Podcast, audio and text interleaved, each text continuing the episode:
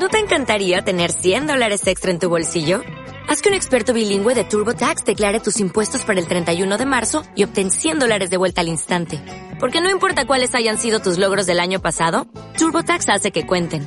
Obtén 100 dólares de vuelta y tus impuestos con 100% de precisión. Solo con Intuit TurboTax. Debes declarar para el 31 de marzo. Crédito solo aplicable al costo de la presentación federal con TurboTax Full Service. Oferta sujeta a cambios o cancelación en cualquier momento.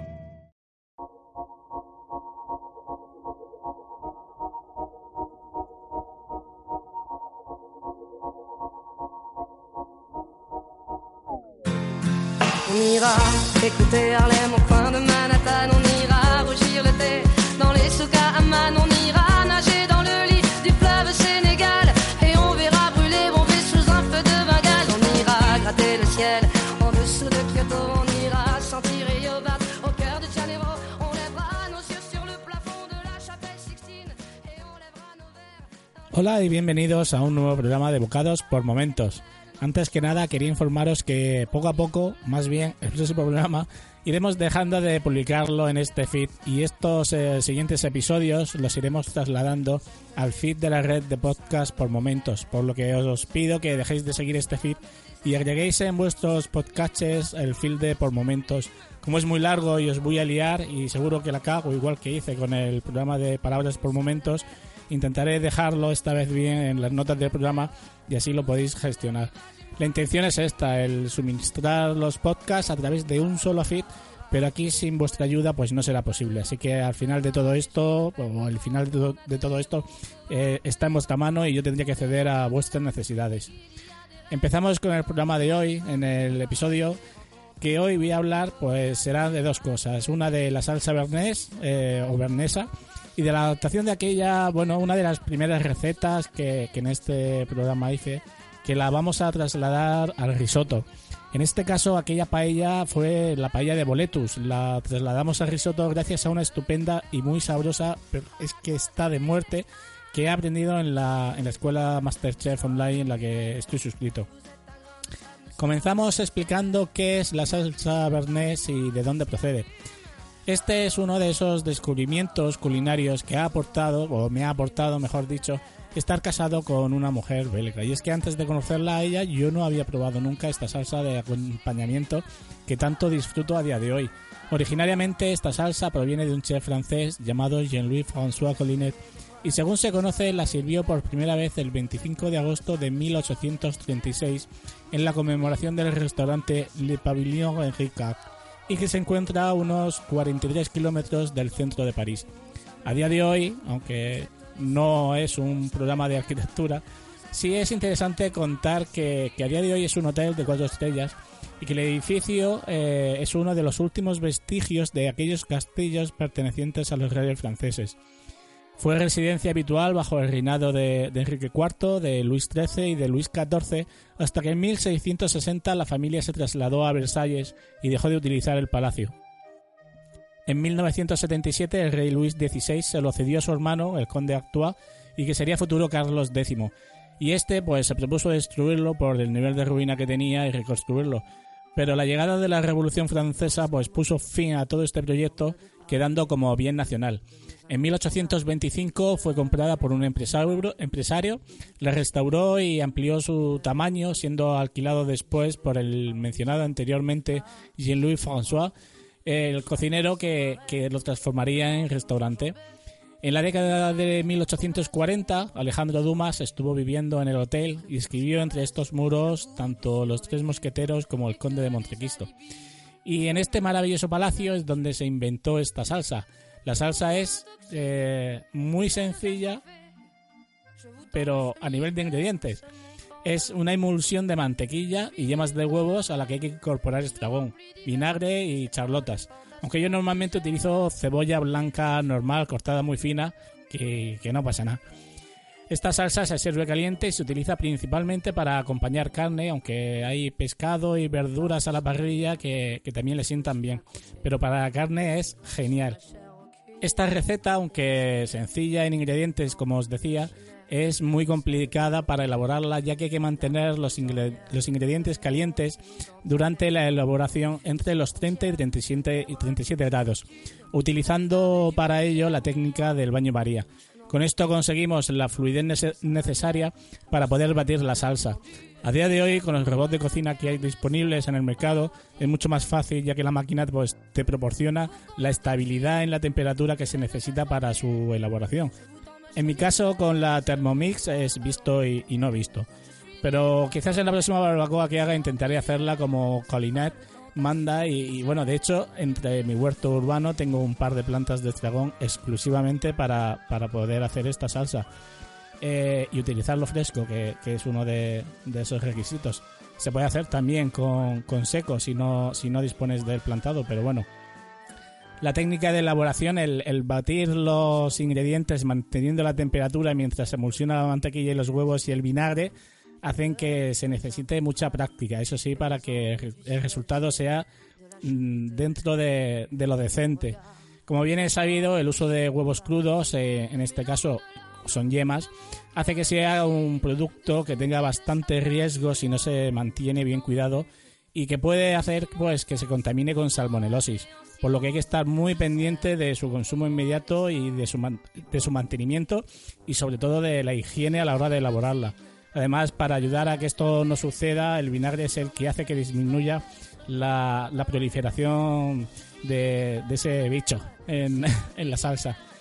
Espero de verdad que, podáis probarla. Si no la habéis probado, también la venden envasada, pero mm, no es el mismo toque de sabor que vais a tener, evidentemente ya os digo que, que, yo la hago con la Thermomix y que en algún momento quiero, quiero intentar hacer la mano, pero sé que, sé que, me, va, que me va a costar bastante.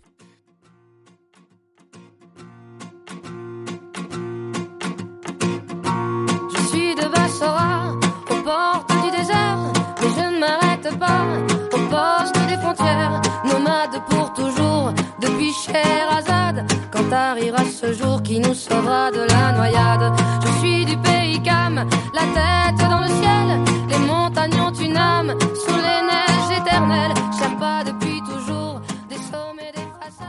Ahora para, continuar os voy a contar lo que, lo que he podido aprender de, ese risotto de boletus. Los ingredientes para, elaborar el, risotto para unas 5 personas eh, es el siguiente. Hay que tener en cuenta, ante todo, que que bueno normalmente el arroz eh, llena mucho a la hora de a la hora de, digerirlo. Eh, y siempre es bueno no poner mucho. Si va a ser una comida única lo normal es que se eche pues ese típico puñado vale por cabeza y luego ese puñado de extra por si alguien quiere repetir pero lo normal en estos casos es que sea una ración normal y que luego quizás pues que puedas comerte un postre bien bueno para eso, lo normal, dentro de, lo que nos enseñan, es utilizar 70 gramos de, arroz por, cabeza. Para 5 personas, estaríamos hablando de unos 350 gramos de arroz, eh, necesitaríamos un diente de ajo triturado, 15 mililitros de aceite de oliva virgen, 20 gramos de cebolla, unos 250 gramos de boletus, que yo, como ya os dije en la anterior receta de, de la palla de boletus, lo que hago es comprar un botecito de estos, de los que van desecados y envasados, ¿vale? Para poder utilizarlo en cualquier momento, siempre y cuando lo pongo. Yo intento siempre ponerlo antes, eh, la noche anterior en agua. Eh, se puede utilizar, eh, yo utilizo el, agua del boletus, o sea, le pongo cerca de 2 litros de agua para que ese agua coja todo el sabor del boletus y, y utilizo ese agua para que realce más todavía el sabor de los boletos. ¿Vale? Pero en la receta original eh, se le pone eh, un litro y medio, dos litros de caldo de caldo de ave. Eh, hay que echarle sal al gusto, 50 gramos de vino blanco, 80 gramos de mantequilla, 45 gramos de queso parmesano, perejil fresco y luego ya pues si queréis aromatizar con algo más pues ya es depende de, de cada gusto, si queréis pues ese toquecito de, pimienta o, cualquier otra cosa. El caso es que, bueno, como os decía, eh, a la hora de preparar los boletus, yo lo que hago es un bote normal, dependiendo si, si vamos a ser eh, seis adultos, pues lo que hago son dos botecitos o dos sobres de, de boletos deshidratados. Lo pongo la noche de antes eh, en agua y eh, lo que hago es por la mañana los saco y luego paso el agua por un, por un filtro para que si ha quedado algún resto, que no es normal que quede nada, pero bueno, así depuramos el agua y si hay algún resto de algún granito de arena o algo, se queda en el filtro y, o en el colador y así, y así el agua queda, queda limpia para, para su uso. En el caso de ponerse ya directamente a hacerlo, lo primero que hacemos es eh, saltear los boletus eh, con aceite y ajo en una sartén, con el aceite que, esté bien flojito y que, y que el ajo no se tueste, el ajo que se mantenga blanco, ¿vale? Porque si no luego empieza a amargar. En otra cazuela vamos rehogando cebolla picada y le añadimos el arroz que tenemos. Ahí es el momento en el que tenemos que ponerle la sal y la pimienta, ¿vale? Justo, to- justo antes al principio del sofrito. Y lo vamos a ir removiendo sin parar hasta que se empape de todo el aceite.